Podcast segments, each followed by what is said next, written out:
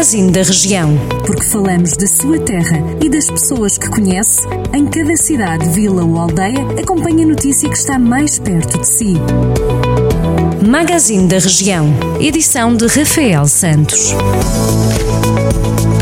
Mortágua renovou o contrato com o treinador Rui Gomes e com a sua equipa técnica, que se encontrava a exercer funções no clube desde o decorrer da temporada passada.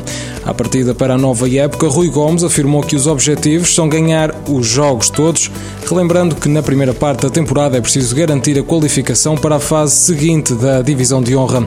A equipa de Mortágua vai competir na zona sul da Divisão de Honra da Associação Futebol de Viseu, onde vão defrontar o Molelos, Carregal do Sal, Mangual de Canas de Senhorim, Moimenta do Dão, Val de Açores e ainda o Sport Lisboa e Nelas. A Câmara Municipal de Nelas deu início a um conjunto de iniciativas com o objetivo de reforçar o apoio ao centro de vacinação, nomeadamente apelando à rede de voluntariado e procedendo à contratação de mais recursos humanos. A Câmara de Rezende vai apresentar guia para elaboração de planos de contingência na realização de eventos de natureza familiar e outras reuniões similares na próxima quinta-feira, pelas 10 da manhã, no Auditório Municipal. O guia foi criado pela Autoridade de Saúde e tem como objetivo apresentar e esclarecer um conjunto de orientações alinhadas com as recomendações da Direção-Geral de Saúde e outras medidas suplementares definidas para a organização de eventos familiares, designadamente casamentos e batizados.